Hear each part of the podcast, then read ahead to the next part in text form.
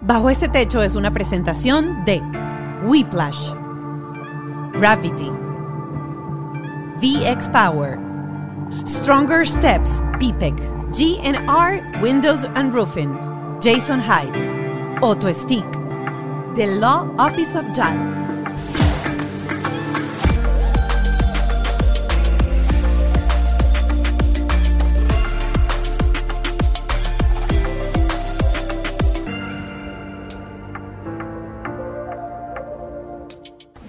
Bienvenidos a Bajo este Techo. Nosotros creemos nuestro futuro, creamos nuestra realidad y hoy, hoy vamos a hablar de eso. Hoy es uno de esos programas en donde uno aprende a que nadie te puede decir la palabra imposible. Nadie puede poner un límite por ti ni por tus hijos. Uno de esos programas donde tú aprendes muchísimo, donde uno como persona dice, wow, me llevé algo de ese programa. Así que, sin más introducción, sin más explicación, aquí vamos. Así es, Sandy Bodó es nuestra eh, invitada del día de hoy, arroba Sandy Wonder Mom. Wonder Mom es mamá de Mara y de eh, Lennox. Eh, Mara es una niña con síndrome de Down y ese viaje que tuvo ella desde todas sus pérdidas hasta tener a Mara finalmente, recibir el diagnóstico, todo eso lo vamos a descubrir hoy en este programa. Síganla en sus redes sociales, además eh, tiene clases, masterclass para, para madres, se ha convertido en una banderada, en una terapeuta y en una ayuda maravillosa para todos aquellos padres que estén dispuestos a romper las barreras y los paradigmas con sus hijos. El programa de hoy promete. Vamos a dar gracias a nuestros aliados. ¿Verdad? Arrancamos con Whiplash, la agencia agencia número digital. uno. Síguelo por Instagram y por las redes. Así es, también nuestro estudio, Gravity. Donde estamos grabando en el estudio número A. ¿Este es el número A? Sí, señora. Ah, no sabía eso. En la. También a nuestro productor, Ken Medina. Y Ale tenemos una producción ejecutiva. Ellos son como Pinky Cerebro. Dale like, dale. ¿Quién es Pinky con el cerebro? Te lo dije una vez a ti. Hace poco te dije eso a ti y tú te molestaste Claro, muchísimo. porque yo soy Pinky y tú eres Cerebro. ¡Qué fastidio!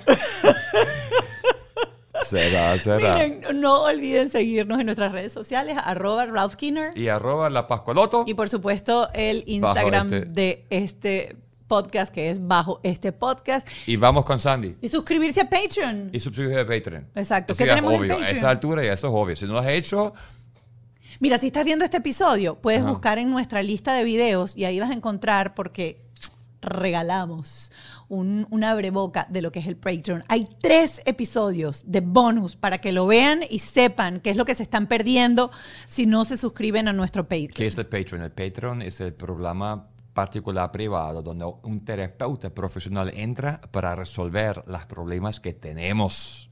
No tiene precio. Véalo. Vamos directo con nuestra invitada. La mamá maravilla, ya está aquí con nosotros, Sandy Bodó.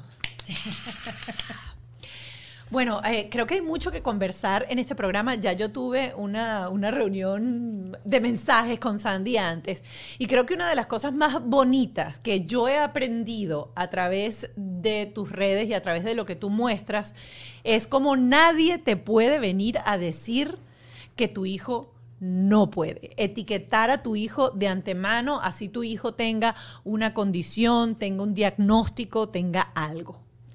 Pues qué maravilla, si eso es lo que has aprendido, porque esa es la intención, ¿no? Sobre todo por encima de todas las cosas, no solamente cuando tu hijo tiene una condición, sino que es que en la maternidad vas a encontrar eh, obstáculos, alguien siempre te va a decir algo que tu hijo quizás no pueda lograr por cualquier cosa, Eh, así que ese es el mensaje que queda en redes, por mi parte como madre, qué victoria.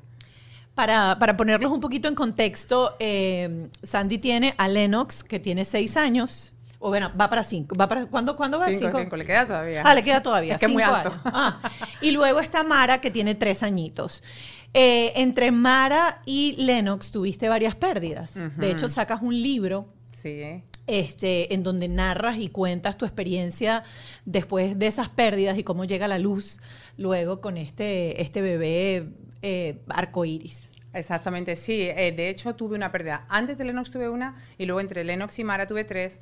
Eh, como yo ya tenía presencia en redes, eh, fue ese proceso el que me hizo darme cuenta de que utilizar tu voz en redes tiene muchísima más fuerza de lo que tú imaginas. ¿no? Siempre cuento, en honor a la verdad, que compartir mi proceso de pérdida de embarazo fue involuntario, porque la segunda pérdida que yo tuve, que fue la primera entre los dos embarazos de mis hijos, yo anuncié ese embarazo. Y horas, literal, horas después perdí ese bebé. Entonces no tenía más remedio que contar que ese embarazo ya no, ya no estaba conmigo, ¿no?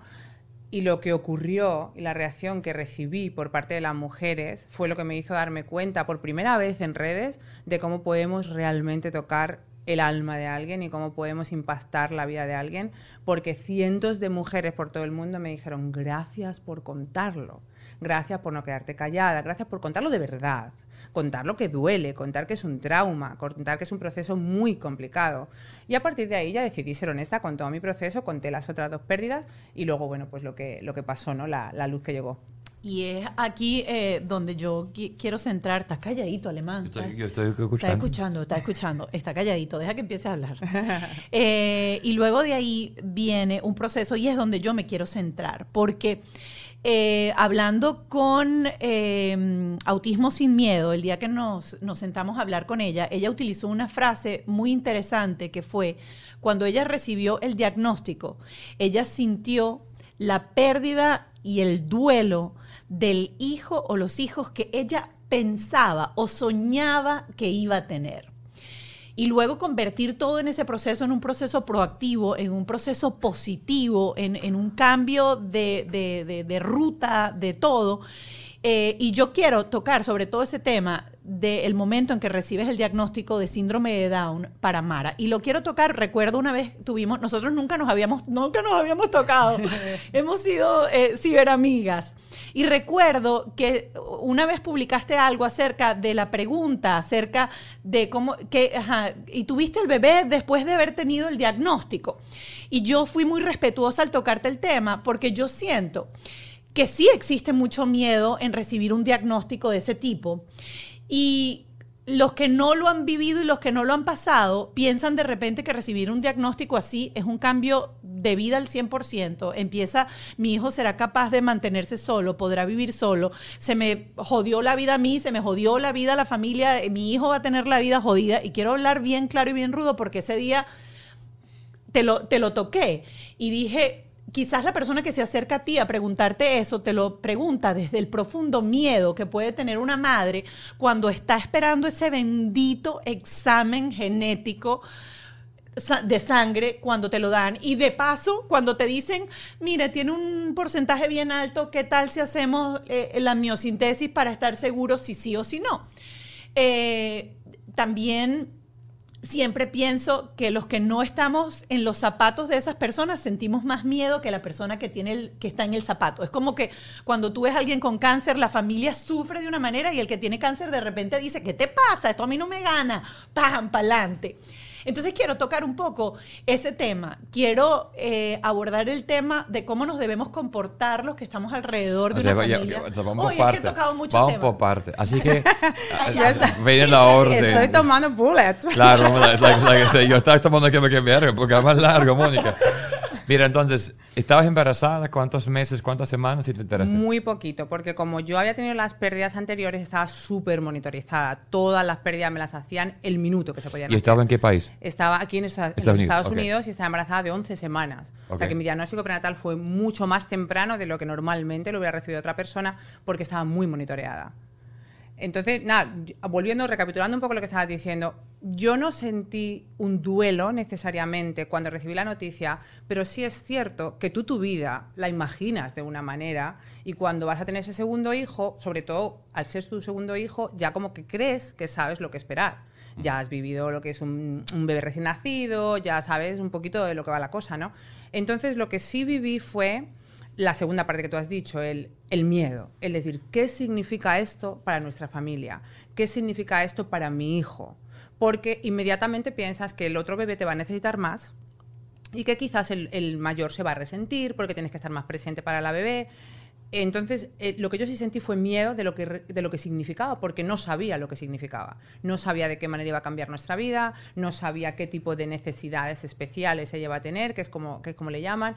Entonces, eh, lo que sí te diré es que mm, ese miedo me duró muy poco, porque me di cuenta rápido que era miedo a lo desconocido, era miedo a no saber realmente lo que significaba. Cuando yo le pude poner nombre y apellidos a lo que yo quería que significase que tuviese síndrome de Down, no a lo que me estaban contando que, fue, que era que tuviese síndrome de Down, que son dos cosas muy diferentes, ya después dije, pues nada, yo además me acuerdo que sentía a mi marido Y el gringuito, ajá.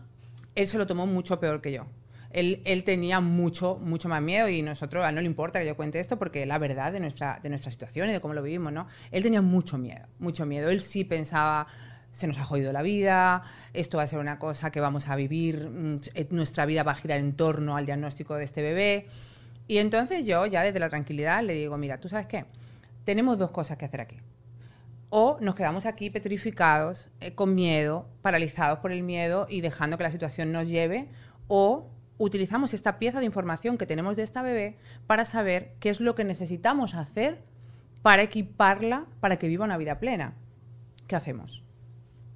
Y evidentemente se sabe lo que hicimos, ¿no? Nos, informamos, yo me pasé, yo soy un ratón de biblioteca, yo me pasé todo el embarazo estudiando, leyendo, aprendiendo, y una vez que, como te decía, una vez que yo le puse nombre y apellidos a eso, ya dije, pues nada, para adelante. Y voy a hacer un stop aquí porque quiero, tú has sido muy autodidacta en todo tu proceso de formación, aunque sé también has tomado cursos, eh, y te has certificado. Pero para esas mamás que están escuchando ahorita y están viendo, cuando uno sabe que Doctor Google a veces es el peor arma no aliada de nuestra Sí. vida, ¿dónde conseguiste esos recursos? ¿Cómo buscabas tú que esos recursos que encontrabas en Internet eran recursos valiosos y recursos que aportaban y no recursos que aterraban y paralizaban?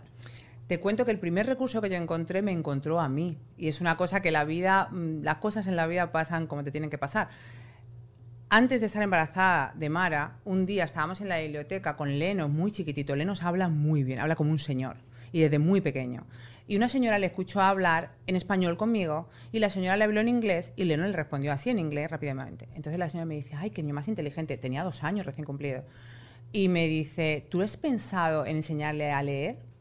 Y yo me quedé mirando a la señora, esta señora está loca. ¿Ha visto este niño? Este niño tiene dos años. Digo, pues no. Y dice, sí, tú no has leído nunca este libro que dice cómo enseñar a tu bebé a leer. Y a mí me sonaba esto la cosa más loca de esta vida. Pero como te digo que soy ratón de biblioteca, me voy para mi casa y me compro el libro.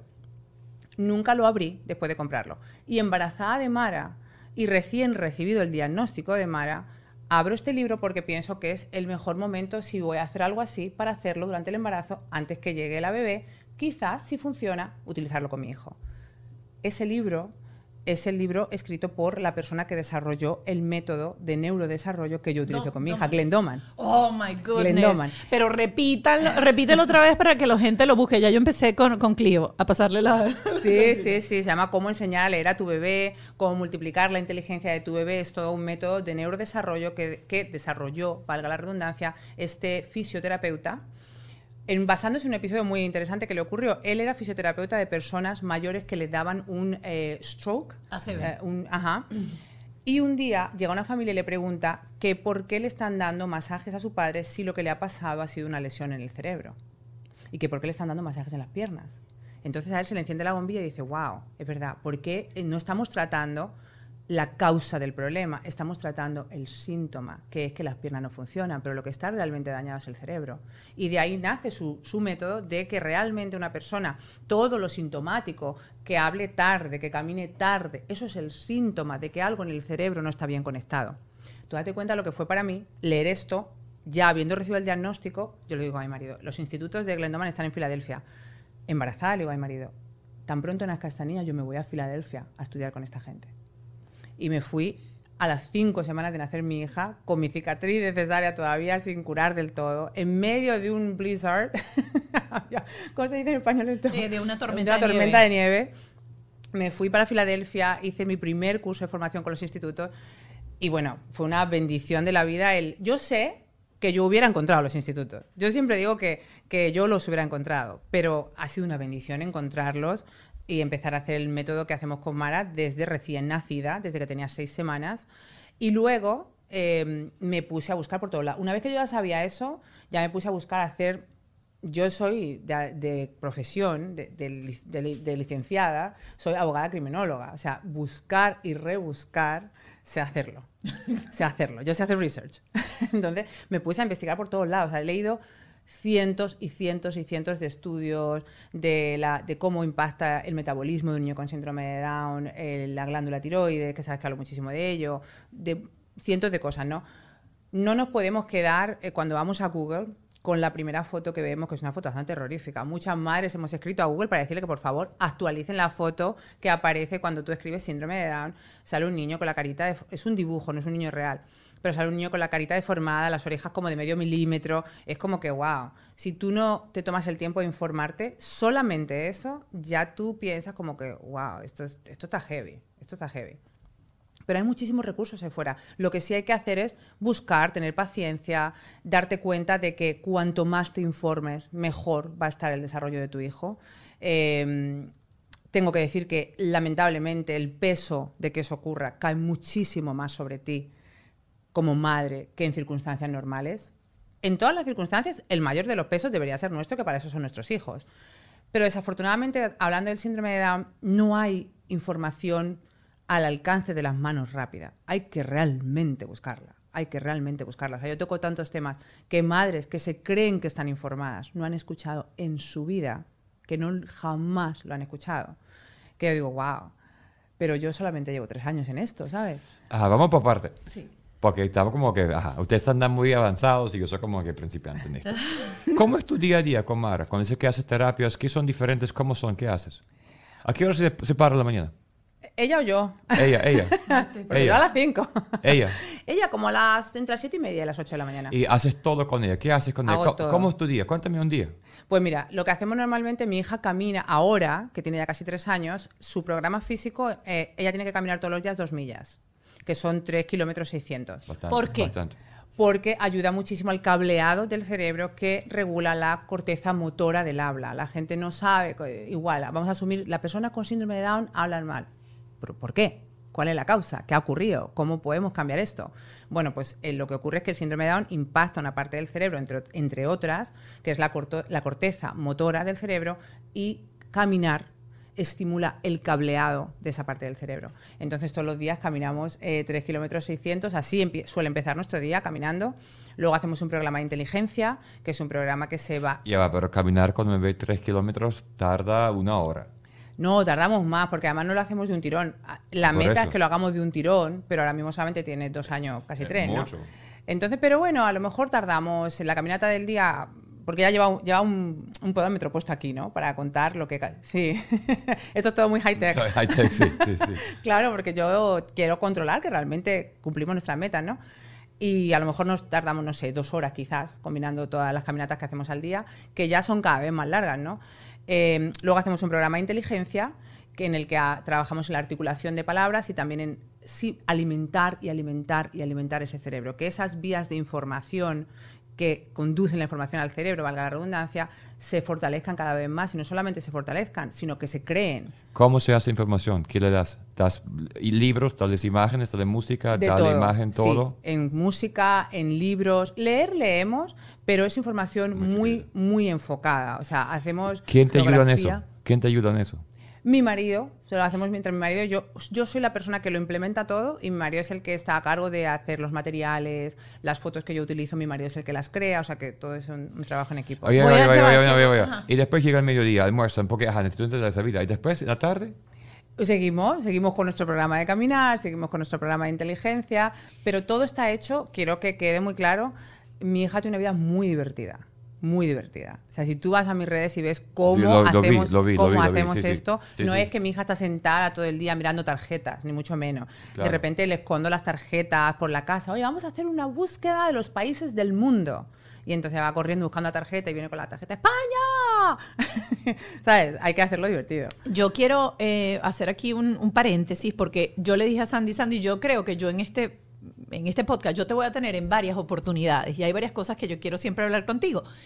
Ella está contando todo esto porque resulta que ella creó en su casa el colegio Maravilla y ella hace homeschooling no solamente con Mara, sino también con Lennox, pero eso va a ser otro episodio en algún momento en donde hablemos solamente de una mamá valiente que decidió hacer homeschooling. Ya, eso es como dame la torta y no la puedes comer. Mira, ¿tú, Lennox también está en casa. Sí, sí, esto ha sido una cosa como medio improvisada, porque eh, yo siempre he tenido pasión por el homeschooling, porque tengo una cuñada que hace homeschooling y yo, yo soy española y en España eso no existe. Cuando yo conocí a mi cuñada, yo, vi- yo veía a sus niños y decía, wow, estos niños son los niños más inteligentes que yo he conocido en mi vida. Y no solamente inteligentes, sino muy motivados. Súper motivados ellos de manera individual. No hay que decirles vete a leer, no hay que, pero súper motivados, ¿no? Y yo le decía a ella, bueno, ¿y esto? Y ella me decía, no, esto es el homeschool. ¿Sabes? Es una manera de enseñar que los motiva más, que los niños tal y cual. Y desde ahí ya como que me picaba mucho la curiosidad. Yo de manera eh, natural siempre le he enseñado mucho a Lennox desde que nació porque yo porque me gusta, me gusta el desarrollo de los niños y siempre he enseñado de todo, ¿no? Estaba con dos años buscando un libro para enseñarle a leer. Entonces, Claro. Siempre me ha fascinado el desarrollo de los niños, ¿no? Y ya estaba yo con la cosita así como quería hacerlo. ¿Qué pasa? Que llega Mara, yo tengo muchísimas responsabilidades con todo lo que hacemos con Mara durante el día, yo trabajo desde casa, soy empresaria. Eh, entonces me parecía impensable tener tiempo para hacer el homeschool porque decía, ¿de dónde saco yo el tiempo para hacer esto? Pero Lennox empezó kindergarten eh, este año y no le nada encajaba con él ni con quién es él, nada le gustaba y yo dije, pues nada, para casa. Ya, ya que estamos, pues uno más. O sea, eso es un programa completo. Listo, aquí está. Sí, de completo paso, programa, hay sí. algo que, que tú sabes que yo Ahí tengo y mil estoy preguntas. como medio implementando contigo, no fui tan directa como para, no tuve el valor, voy a decir la verdad, no tuve el valor en el open house del colegio de decirle a la maestra, mi hijo no va a hacer tarea. Ay, sí, yo sí lo dije. Ella sí se lo dijo, yo no tuve papá- valor. Porque el papá alemán también dijo, Yo no "Emma, tuve vamos valor". a replantearte esa frase, a Pero, no decirlo a pero fíjate que profesora". ahora a mi hijo, la verdad es que si no hace la tarea completa, no me importa. Bien por ti. No me importa. Pero hubiese querido tener el valor de decirle a la maestra, este, mira, mi hijo o sea, va a hacer tarea cuando le plazca, cuando no le plazca. Y ahí es otra conversación Y que vamos a tener en pero terapia entre Ralph y Mar Mónica. Hoy- oh, sí. Porque esto no hay que Pero- discutirlo. Este, quiero, quiero volver a lo, a lo del tema, Ajá, a tema. porque yo sé que yo te voy a tener en, este, en esta mesa varias veces. Y el tema de hoy, sobre todo, es el síndrome de Down, porque yo sé que hay muchas familias que ya llevan camino adelantado y dicen, Dios mío, ¿por qué no hice nada de eso? Siempre hay tiempo de volver atrás y luego hay otras familias que de repente están recibiendo el diagnóstico y este podcast les va a caer como anillo al dedo. ¿Qué fue una de esas primeras cosas que cuando tú llegaste al consultorio del pediatra o a algún lado te dijeron, tu hija no? Y tú te devolviste a la casa con qué sensación, frustración, lo aceptaste, te tomó tiempo decir o, o que saliera esa, esa rebelde sin causa que tú tienes por dentro y decir, no, que esto no va a ser así. Me pasó allí, no me salí de allí. Ah, voy, voy. no me salí, no me salí de la consulta, no me salí de la consulta. Sí, claro, me dijeron muchas cosas. Eh, te- me voy al momento del diagnóstico cuando te dicen, bueno, no pasa nada. Porque he de decir, en honor a la verdad, que mi experiencia del diagnóstico no fue como a mí me gustaría y como creo que debería ser una experiencia de diagnóstico de síndrome de Down, pero no fue terrible. Eh, vino de gente con muy buenas intenciones, tuve muy buenas doctoras, pero personas que no están muy informadas. Personas que no están muy informadas. O sea, que todo lo que se dijo allí, que quizás fue desafortunado, o que yo creo, y que de hecho hasta el día de hoy trabajo con ellas y han sido lo suficientemente humildes para entender que se puede mejorar la experiencia del diagnóstico, eh, podría haberse hecho muchísimo mejor. Entonces aquí, en el diagnóstico, la especialista empezó a contarme como que, bueno, no pasa nada, ¿eh? tú no te preocupes porque lo único que va a pasar es que ella lo va a hacer todo tarde. Y yo dije, ¿y por qué? Yo estoy aprendiendo muchísimo de Internet y mi presencia digital en, pod- en el podcast de Whiplash. Te digo de verdad, se llama Refresh, te lo recomiendo altamente. Así es, esa es la nueva obsesión del alemán. Allí Marjorie nos da tips prácticos de redes sociales, pero sin tanta teoría, porque eso sí te tiene Whiplash, talento para hacer entendible las cosas que son súper complicadas. Es como un curso completo donde te explica el pasado del mercadeo, el futuro del mercadeo. Whiplash no solo es la mejor agencia de tecnología y marketing lo que tú debes recurrir si quieres hacer crecer tu negocio. También, si quieres vender en internet, es con ellos. Y si todavía no puedes trabajar con ellos o ya tienes tu propio equipo, suscríbete ya a su canal de YouTube porque cada episodio te va a abrir la mente. Es una masterclass para crecer en internet. Con ellos vas sobre seguro, vea el podcast, está en todas las redes, está por YouTube y también por Instagram. Listo. Ya te llamo, estoy llegando al estudio. Como mamá, emprendedora, esposa, artista, lo único que me falta en esta vida es tiempo. Y como creativa siempre estaba buscando ese proyecto perfecto, eso que quería hacer. Pero mi mayor preocupación era no encontrar el tiempo para poder realizarlo y que ese proyecto quedara tal cual como yo lo tenía en mente. Pero conocí a la gente de Gravity y la verdad es que ellos hacen que todo el proceso sea mucho más sencillo. Esto, esto es mucho más que un estudio. Y yo solamente me tengo que preocupar por crear contenido. Tienen absolutamente todo listo. Y lo único que necesito es mi taza de café. Si tu preocupación es la misma, no esperes más y contáctalos. www.gravity.com o por Instagram arroba gravity. Y haz lo mismo que yo. Despreocúpate de todo, agárrame ahí los lentes y solamente dedícate a hacer lo que te gusta. Los dejo porque voy a empezar ya a grabar el podcast. Lo certifico. Yo diría que el peor enemigo de las mujeres es la celulitis. Yo, Yo tengo celulitis, mi amor. Yo diría que la peor enemiga de la amiga es la flojera, porque 10 minutos son lo que hace falta para compartir esas celulitis que otras mujeres tienen, Mónica no. Él quiso decir combatir, no compartir, porque una mujer nunca quisiera compartir la celulitis con otra.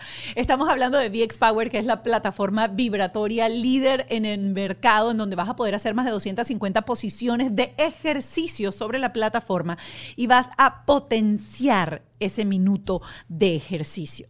Nosotros estamos en 3 a 5 días por semana. Vamos a 7, pero vamos 3 a 5 poco a poco porque es ejercicio serio para eliminar las celulitis, mejorar la circulación. Sacarle cuadritos al alemán. Y ca- sacar los cuadritos que todo donde voy yo. Miren, les voy a dar el tato, arroba VXPower para que lo sigan en la cuenta. También pueden llamarlos a este número de teléfono o 305-290-2061. Todos tenemos 10 minutos y eso es un cambio en tu salud. 10 minutos, VX Power. Y aquí tienen la página web para que puedan hacer sus pedidos. Para nosotros que somos inmigrantes, entender que este país tiene la posibilidad a través de los seguros de brindarte atención especial médica para cuidar a tu hijo con un enfermero capacitado mientras tú estás trabajando, es una cosa que yo, por ejemplo, no lo sabía. El PPEC Stronger Steps es lo que estamos viendo, que estamos visitando y recomendando, porque sabemos que son personas que tienen información de formación y de confianza para ayudarte.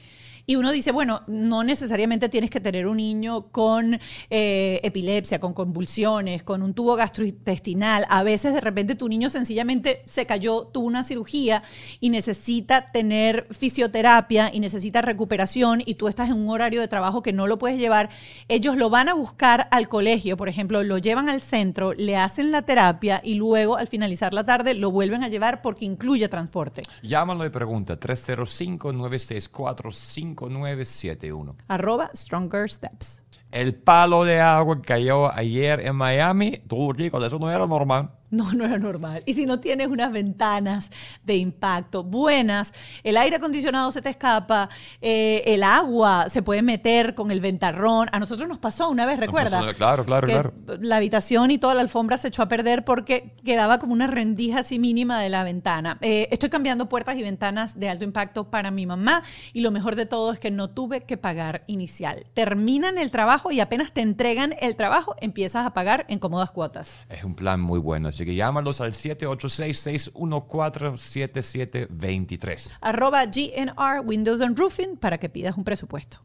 Cuando eres inmigrante en este país y tu estatus todavía está que dependes de un asilo, que estás esperando corte, mantenerte informado es lo más importante. Y yo les voy a recomendar esta cuenta que están viendo ahorita en pantalla que se llama The Law Office of Jail porque tienen todas las mañanas algo que se llama cafecito migratorio en donde dan la última información acerca de todos los temas migratorios. Estás esperando tus papeles y no llegan porque la UCIS está full.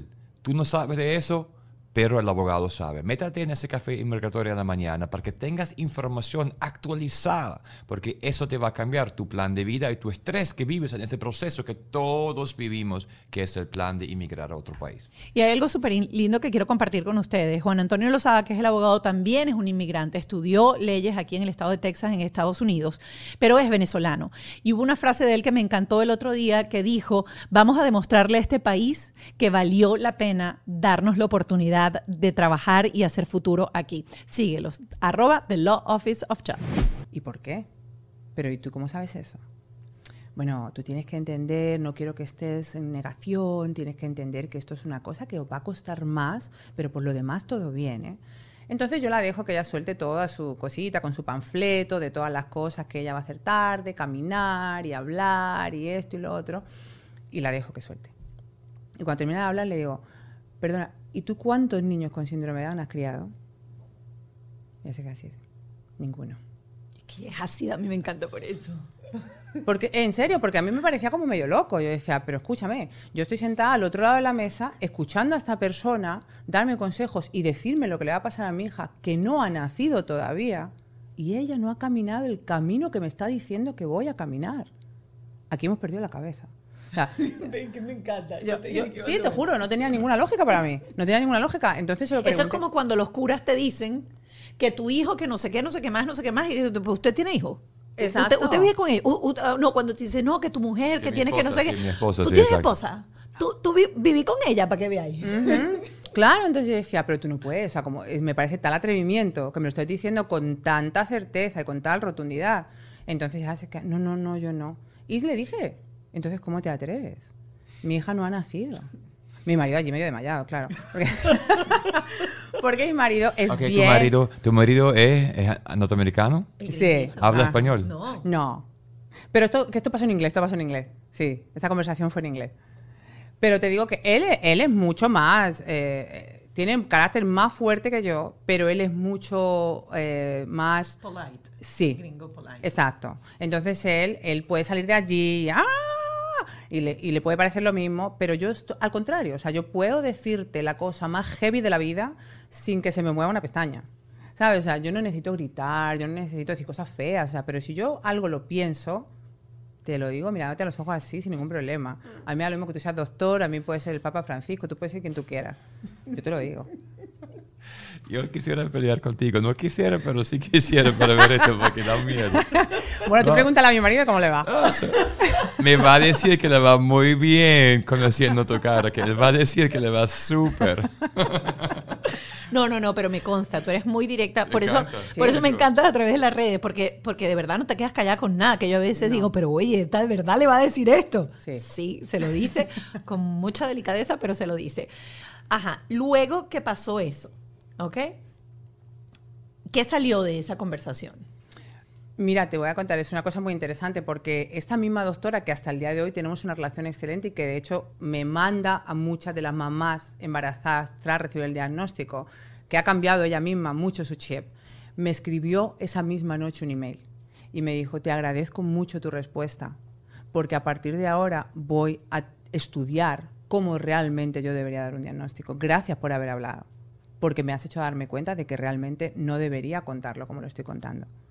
Entonces, eh, para mí es una satisfacción, no solamente porque en ese momento eh, hice lo que yo tenía que hacer por mi hija, que era defenderla, porque no me parecía que era justo que nadie dijese lo que ella puede o no puede hacer si no había nacido, no había nacido. Eh, pero porque, qué bonito que después las mamás que han llegado a esa consulta seguramente han escuchado algo diferente, seguramente han escuchado algo más informado o más neutral. Es que realmente tú no lo sabes, tú no lo sabes. Y de hecho mi hija ha demostrado que no lo sabían, que todo lo que escuché en esa consulta no ha pasado. Quiero ir a eh, el proceso, por ejemplo, y, y ir tocando pues esos temas que acabas de decir, va a caminar más tarde, va a gatear, no va a gatear, eh, no va a hablar, sobre todo porque ustedes eh, han desarrollado técnicas, de hecho, la, la pista de gateo es famosa en las redes En y, sé que recibe, y en el mundo entero, sé que recibe fotos de todos lados de esa pista de gateo que por cierto la hizo el gringuito, la construyó el gringuito con sus propias manos. Gringuito suena muy diminutivo. Pero es que ella le dice el gringuito. No, le digo el gringuito bonito. Pero si yo te digo el alemán, No me dice el alemancito. Ella dice el gringo, el pero es que gringuito. ella le dice el gringuito. Sí, es como cariñoso, en español es cariñoso, no, Sí. no, no. La, la venezolana tam- también. Eh, El alemán, eso suena peor que uno le diga el alemán. Este, vamos con, con eso. ¿Te dijeron en algún momento, mire, no, no va a gatear? ¿O cómo tú encontraste eh, esa conexión entre el gateo, el habla, el músculo ocular? ¿Viste, viste cómo yo mi tarea? yo estoy, yo estoy muy impresionada con. Yo creo que esta es la mejor entrevista que a mí me han hecho. No es porque estoy aquí, pero tu research me tiene No, es que impresionada. consumo, No, que no, habla de ti de verdad en la consumo, casa, consumo sí, tu sí. contenido, o sea, Sí. Se nota, se nota. Eh, lo del gateo pa- pasó con el método de neurodesarrollo que yo estudié al principio. El primer nivel de neurodesarrollo que yo estudié eh, hablaba muchísimo de lo importante del gateo, del cableado que construye en el cerebro, muy importante para el habla, como bien acabas de decir, para la visión, que muchas veces le falla a las personas con síndrome de Down. Si te has cuenta, habrás visto muchas personas con síndrome de Down con los ojos cruzados, el nervio óptico se ve muy impactado con, con este cromosoma extra, la audición también se ve muy impactada y todos esos aspectos el gateo los mejora hasta el punto de que gracias a Dios mi hija no ha tenido ninguno de esos problemas hasta el día de hoy. Eh, sí me dijeron que probablemente no iba a gatear. Entonces yo dije, ya, ya, ya, eso lo dices tú, eso lo dices tú, que no gatea. Entonces mi marido construyó esta pista de gateo que es una, realmente es una rampita eh, que lo único que hace es que con los lados le ayuda al bebé a entender que apoyando los pies en los laditos puede avanzar, te da un sentido de lo que es eh, moverte hacia adelante, ¿no? Al principio la pones inclinada, Mara empezó en su pista de gateo con seis semanas, ella vivía en su pista, o sea, yo la, yo la ponía en la pista para todo, porque al final del día era muy beneficioso para ella estar haciendo tummy time y si la tenía que poner poco abajo, pues la ponía ahí. Y fue una cosa increíble. Mara gateó antes que Lennox. Mara gateó antes que Leno. Leno gateó en un rango completamente normal, a nueve meses, pero Mara a los ocho meses, recién cumplido, estaba gateando en cuatro puntos, no arrastrándose, no el army crawling, porque ya el, el army crawling lo hacía con cinco meses. Pero con ocho meses ya se ponía en cuatro puntos, gateaba y luego hacíamos carreras de gateo, que igual la gente que me siga por las redes nos ha visto, esa- esas alfombras por toda la casa. yo, no, yo no he hecho más ejercicio en mi vida que cuando hacíamos las, las carreras de gateo, pero que también fueron espectaculares para ella, para su respiración, para mejorar su respiración. Las personas con síndrome de Down tienden a tener las vías respiratorias más, más estrechitas. por no tener tabique. Exactamente. A la falta de tabique hace que las vías estén más, más estrechas y su respiración es magnífica, gracias a Dios. Ella nada, ella va a natación y nada bajo el agua sin problema. Eh, o sea que lo del gateo fue uno de los... Yo creo que el, el primer eh, mito que derrumbamos fue que ella no iba a gatear. Y yo soy muy, muy, muy defensora y animo a las mamás que tengan un niño con síndrome de Down que por favor no escuchen eso, porque las consecuencias que tiene a nivel visual, auditivo, del habla, de la respiración, son devastadoras y se ven después en el niño, se ven después. Cuando ves a tantos niños con síndrome de Down, con gafas, yo siempre le pregunto a la madre, ¿tu hijo gateó? Cuando me dicen que su niño no escucha, ¿tu hijo gateó? Y la mayoría de las veces te van a decir que no. Entonces, hoy en día, cuando una la doctora te manda una mamá con el diagnóstico, ¿qué le dices? ¿Cómo es tu forma de, de em- encaminar a la mamá que llega con el diagnóstico a tu casa? Y dice, "Mira, acaba de hablar con la doctora, me mandó a tu casa.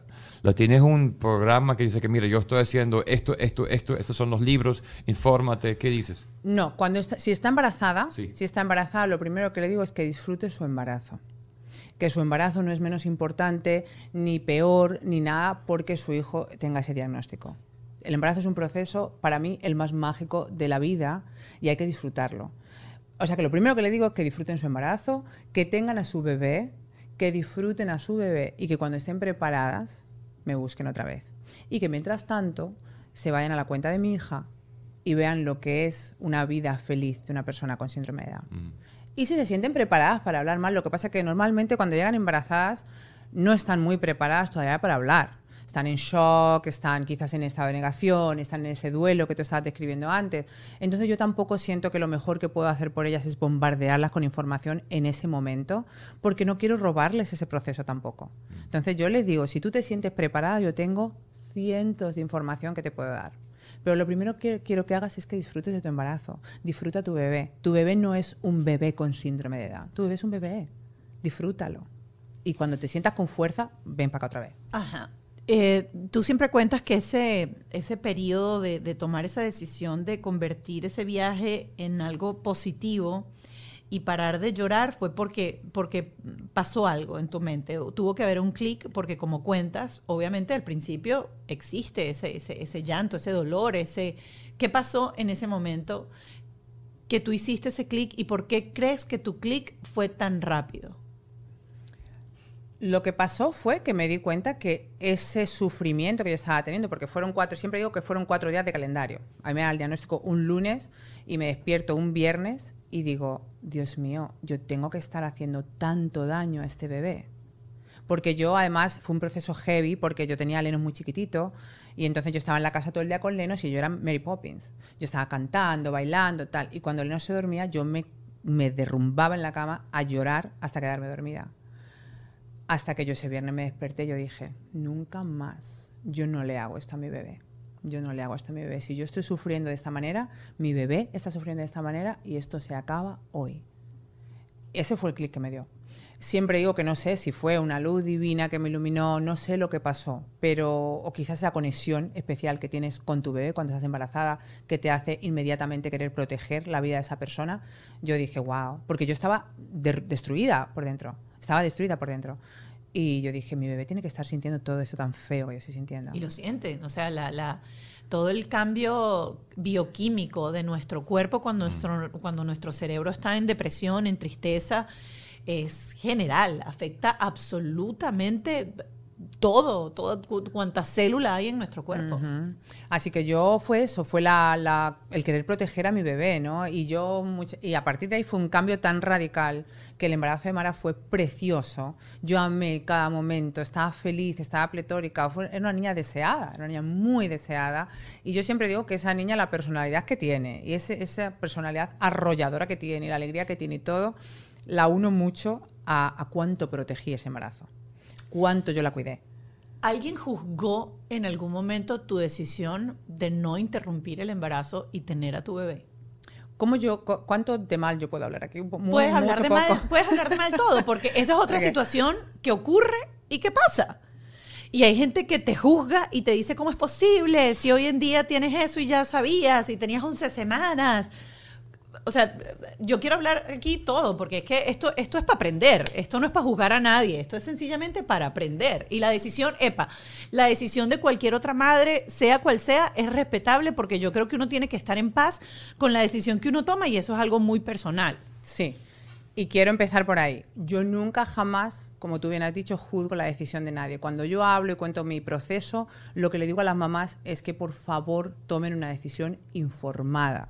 Que no se tome desde el miedo, que no se tome desde los prejuicios, que no se tome desde lo que la sociedad te ha vendido, que es tener un hijo con síndrome de Down. Pero a partir de ahí, yo no tengo nada que decir. Simplemente que no la tomes desde el miedo porque luego tú no sabes cuántas mamás también han llegado a mi cuenta que tomaron esa decisión de no seguir con el embarazo, diciéndome, Dios mío, mm, te tengo que dejar de seguir porque no puedo ver a tu hija. Me ha pasado, me ha pasado. No te puedo seguir más, te quiero, te adoro, gracias por lo que haces, pero no puedo ver a tu hija más. Porque mi hija tiene una vida muy bonita. Mi hija tiene una hija, una, mi hija, perdón, tiene una vida muy bonita. Y yo las entiendo. Y yo le digo, corazón, te entiendo. Vete de aquí, no, no hace falta estar aquí sufriendo, ¿no? Pero a mí me parte el corazón que alguien tenga que entender eso, una cosa que es absolutamente irremediable. Por lo tanto, sin ningún tipo de juicio, infórmate y, y obtén información neutral. Claro, porque cuando tomas una decisión informada, tienes paz interna y estás Y ya. y tienes sincronía, ya supuesto, está, claro. Por supuesto. De la misma manera que me he encontrado mamás que han dicho que decidieron tomar la otra ruta porque para ellas era una cosa que en su vida sabían que no iban a poder con ello, que no, que no tenían lo- o bien los recursos o el apoyo familiar o lo que sea. Y también es respetar. Exacto, también, y es una cosa de, de cada uno, ¿no? Volviendo a tu pregunta de si alguien me juzgó, te preguntaba lo de que si puedo hablar mal o no, porque si alguien lo hizo, no hubo huevos de decírmelo. A mí la gente que me conoce, es que a mí no me puedes conocer y venirme a decir nada de eso, ¿sabes?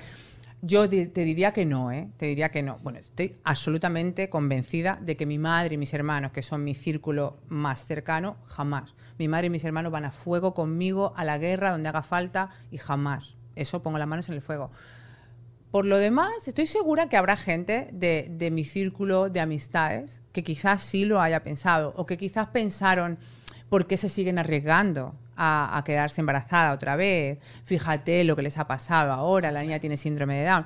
Creo que sí, yo, yo vivo muy conectada con el mundo, ¿me entiendes? No es que yo vivo en una nube que pienso, ay no, mi círculo no, ellos no me juzgan, son todos perfectos. No, chica, todos juzgamos en algún momento. Claro, es que yo, yo, yo soy consciente del mundo en el que vivimos, entonces todos juzgamos en algún momento, no podemos hacer aquí los, los cool.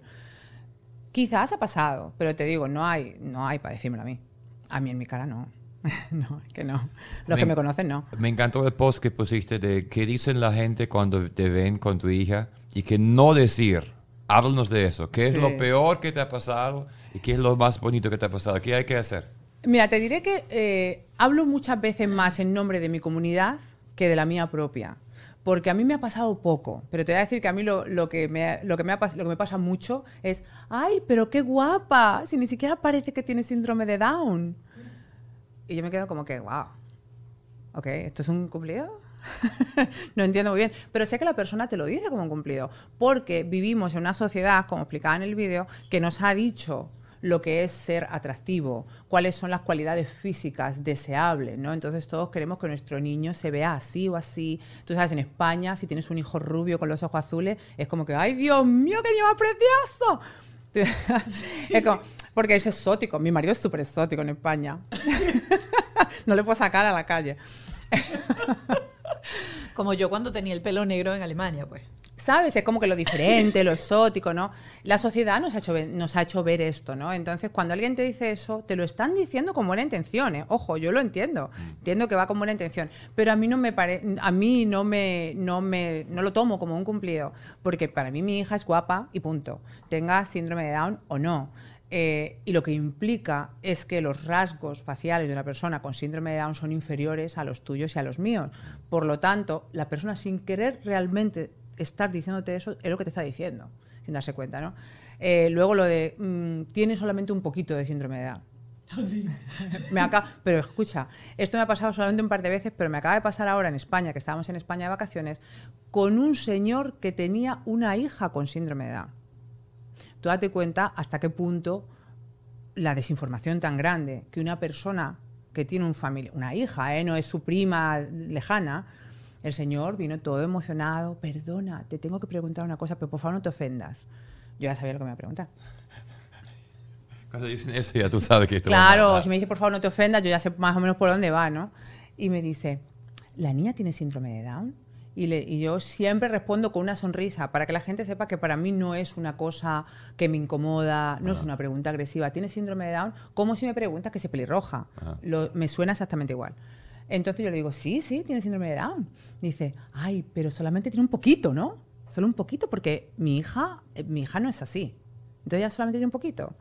Y le- y entonces yo le hago así y yo digo, espérate, estamos aquí invitando a un restaurante, ¿qué hago? ¿Me pongo en plan Instagram educativa o le dejo al señor que se quede con su idea? ¿Sabes? Era como que, ¿qué hago, no? ¿Y qué hiciste? Ajá. Le- me quedé entre medias, me quedé entre medias. Le dije, no, no, ella tiene síndrome de Down.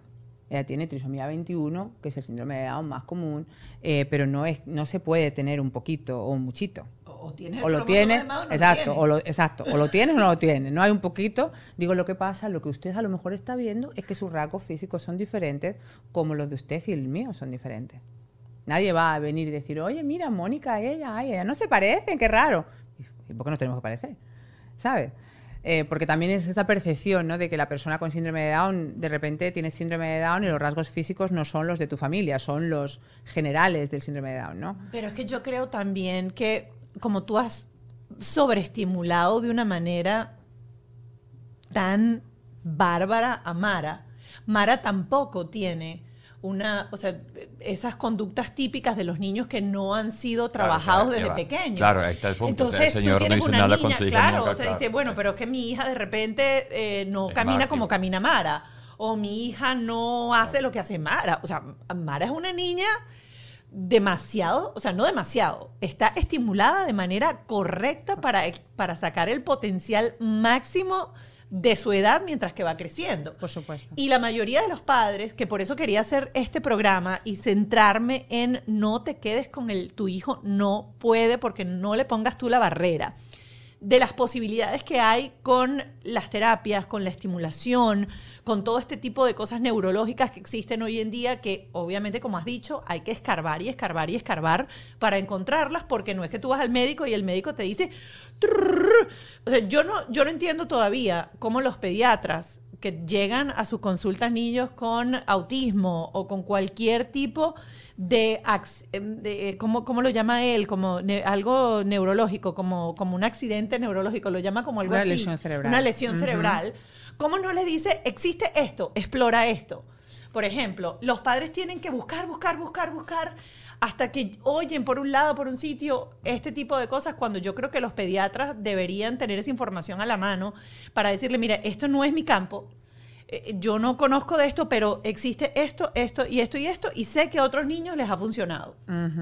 Y por eso yo me he tomado eh, como una misión de vida prácticamente el informar a las mamás porque lo que tú acabas de describir no ocurre, no ocurre en la consulta del pediatra, que es tu persona de confianza en cuanto al desarrollo de tu pequeño, porque si no, ¿dónde vas? O sea, es el doctor que se encarga de tu bebé hasta que tienes cierta edad y eso no ocurre. Entonces es como que yo no quiero y- y pensar en niños que se quedan sin alcanzar su máximo potencial y que puedan ser estimulados de una manera que les permita vivir una vida plena eh, por esta falta de información. ¿no? A mí me parte el alma y por eso siempre, eh, cuando yo empecé a hacer el, el programa, yo no dije nada durante el primer año de Mara porque yo no sabía si funcionaba o no.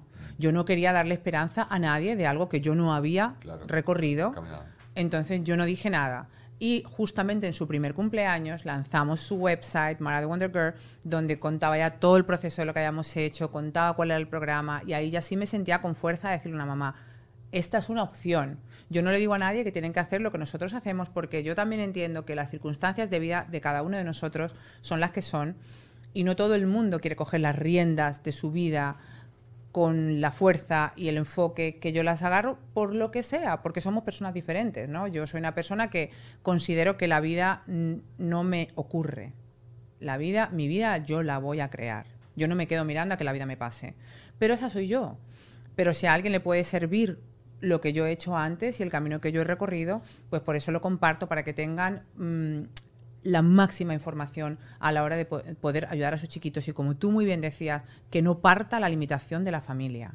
Porque si desde la casa ya el niño se ve limitado, prepárate para lo que le va a encontrar fu- fuera cuando salga de tu casa. Yo siempre digo a las mamás, porque además lo veo en la, en la comunidad de las mamás con síndrome de Down, muchas mamás son las primeras que dicen, es que nuestros niños a ellos les cuesta más, es que nuestros niños mm, caminan más tarde, es que nuestros niños... Digo, pero chica, tú no puedes hablar en esos términos tan generalizados, porque si tú al niño no le das la oportunidad ni de que lo intente, por supuesto que va a caminar más tarde, por supuesto que no va a gatear. O sea, eh, ¿tú has hecho algo que no te hayan enseñado a hacer o que no te hayan dado la oportunidad de intentar? Desde el momento que tú ya estás con ese pensamiento y con ese estado mental, con ese mindset de que eso no va a pasar o que va a pasar de una manera diferente, ya tu hijo le estás cerrando las puertas de una manera que es muy injusta, para empezar. Muy injusta para el niño. Por lo tanto, eh, yo lo que quiero es animar a todas las mamás a que vean otro camino. Si les sirve, magnífico, gracias a Dios. A día de hoy les ha servido a muchas. Eh, es un honor para mí que, que les sirva porque nosotros hubiéramos vivido nuestra vida exactamente igual, hubiéramos hecho exactamente lo mismo por nuestra hija. Pero poder inspirar a personas por todo el mundo a través de lo que nosotros hemos elegido que sea nuestra vida es una cosa loca. Otro temita que quiero tocar antes de pasar al Patreon es eh, la famosa tiroides. Y yo sé que eso te ha traído a ti, eh, bueno, mucha polémica en las redes, sobre todo con eh, pediatras y médicos que, que te han seguido. Eh, pero me gustaría que tocaras el tema porque sé que de repente hay gente que está viendo este programa y dice, ah, sí, la tiroides, ¿qué tiene que ver la tiroides con todo esto? Tiene todo que ver, tiene todo que ver. El impacto más fuerte que ese cromosoma extra, el cromosoma 21 extra que tiene una persona con síndrome de Down, el impacto más fuerte que tiene es en la glándula tiroides. Y, y que lo tenga ocasiona casi todo lo demás, porque la glándula regula casi todas nuestras funciones cerebrales. Entonces, si no tienes un buen entendimiento de cómo funciona la glándula tiroides de tu hijo, estás en serios problemas. Y, si yo le recomendase una cosa, decir, Sandy, yo no tengo mucho tiempo para estudiar nada, yo creo que la cosa que les diría, esto lo tienes que estudiar sí o sí, es entender cómo funciona la glándula tiroides de una persona con síndrome de Down, qué es lo que hay que hacer para entenderla, encontrar un buen doctor que sepa utilizar esos resultados, porque con los, con los que más me he peleado han sido con los endocrinos. Cuando yo empecé a hablar de la tiroides, entonces todos todo se ponen ofendidos, no, no, no, eso no es verdad, no es necesario hacer un panel completo. Mentira, es mentira. Hay que entender el, el- mi manera más, más simple de explicarlo es que cuando miran la glándula es como si miras un interruptor de la luz y tú solamente, la bombilla no funciona y tú solamente miras el plástico que tú activas y los cables, pero no miras la bombilla. Bueno, pero la bombilla hay que mirarla. No puedes mirar, tienes que mirar la foto entera para entender qué parte de todo ese circuito no está funcionando. Desde el momento que tú no miras la bombilla se te estás perdiendo una parte bastante importante del proceso. Pues esto es lo que ocurre con los, con los test de tiroides. ¿no? Se hace la, la prueba estándar, es la TSH y la T4 y ahí se queda. La T3, que es la, la parte activa de la glándula tiroides, no se suele, no se suele mirar, perdón, porque sí es cierto que varía, pero hay que entenderla porque el síndrome de Down es a lo que más impacta, es a la T3. Entonces, del momento que tú no miras la T3, no tienes ni idea de lo que está pasando con la función tiroidea de esa persona. ¿Sabes por qué descubrí esto? Porque a mí me llamaba mucho la atención todo lo de las personas con síndrome de Down son bajitas y gorditas. Cosa que si te fijas, se podría decir que en términos generales seguramente has visto bastante personas con síndrome de Down bajitas y gorditas. Y yo, yo todo es por qué, o sea, me tienes que decir por qué. Yo soy extremadamente analítica, ¿no? Entonces yo dije, bueno, vale, ¿qué? Pero ¿y esto por qué? ¿Qué ha pasado aquí, no? Bueno, pues cuando te pones a- a estudiar el impacto metabólico que tiene el síndrome de Down, eh, perdón, ese cromosoma en, la glándula tiroides, ahí es que tú entiendes cómo impacta el crecimiento, ahí es que tú entiendes cómo, impa- cómo impacta el peso, y ahí dices, bueno, espérate, pero entonces aquí lo que ha pasado es que no se ha regulado esta glándula de manera correcta para que esta persona pueda tener un crecimiento óptimo y su metabolismo funcione de manera óptima. No es que porque sí es una persona bajita y gordita. De hecho, mi hija de bajita no tiene nada. No tiene nada. Y si es gordita es porque le gusta más comer que, te- que mi junta. pero, pero no porque tenga síndrome de Down. ¿Sabes? Entonces, eh, yo de verdad animo a todas las personas que nos estén escuchando a que, y bueno, las animo a que lo busquen y que, o que me busquen. Porque ya he hecho yo, mucho research por ellas. Yo comparto todo lo que, lo que yo aprendo, les mando información eh, y, me peleo, me peleo con los médicos. Yo me peleo, y, pero fíjate qué cosa más interesante cuando me hablan los médicos, que no me hablan mucho, ¿eh? ellos me siguen pero no me hablan. Ellos me siguen, ven las historias, pero pocas veces me escriben. Pero de vez en cuando con lo de la tiroides algunos se enfadan, ¿no? Ay, yo no sé, porque no sé, nunca me han dicho que, eh, así como, esto es mentira. Nunca ha llegado un médico a decirme que esto es mentira, porque no lo es, para empezar. Porque yo no me atrevería a decir algo si no, fue, si no estuviese completamente segura de que es verdad lo que estoy diciendo. Pero sí de vez en cuando alguien llega, bueno, no lo sé, esto es una cosa que no está probada, no hay suficiente evidencia y tal y cual. Y yo siempre le digo, cuando tú quieras, tú y yo hacemos un live. Hagámoslo. Hagámoslo y nos ponemos tú y yo y tenemos esta discusión, pero no me escribas por privado. Hagámoslo así, en directo. Cuando quieres. Todavía no me han aceptado la invitación. Todavía no me han aceptado la invitación. Yo creo que la gran ventaja aquí es tu formación como abogado criminólogo, la Criminólogo, palabra. sí, sí. Y eso ha impactado todo este proceso, porque tienes una formación, unas ganas de investigar y de hacer las cosas defendiendo que están natos por, o sea, gracias por esa entrevista. O sea, pero qué ánimo, ¿no? Yo te dije que la entrevista de hoy iba a ser maravillosa, por eso dije, yo no quiero tocar todos los temas contigo, quiero Vamos solamente a- tocar esto y en algún otro momento invitaremos al gringuito, haremos un programa bilingual ese día y bueno, hablaremos más adelante, me imagino, del homeschooling. Sandy, Eso. gracias por haber aceptado la invitación, Gracias por regalarnos 48 minutos de Insights. Sí, y de, de- de herramientas para investigar, para buscar y para... Lo más importante que yo me llevo de este programa es la palabra imposible no existe. Así mismo es, así mismo es. Me gusta separarla y decir am possible. Yes, yes to that. Yep. Nos vemos en el Patreon. Listo. Esto se acabó aquí y nos vemos en el Patreon. Bajo este techo fue una presentación de Whiplash, Gravity, VX Power, Stronger Steps, PPEC, GNR Windows and Roofing, Jason Hyde, Auto Stick, The Law Office of JAL.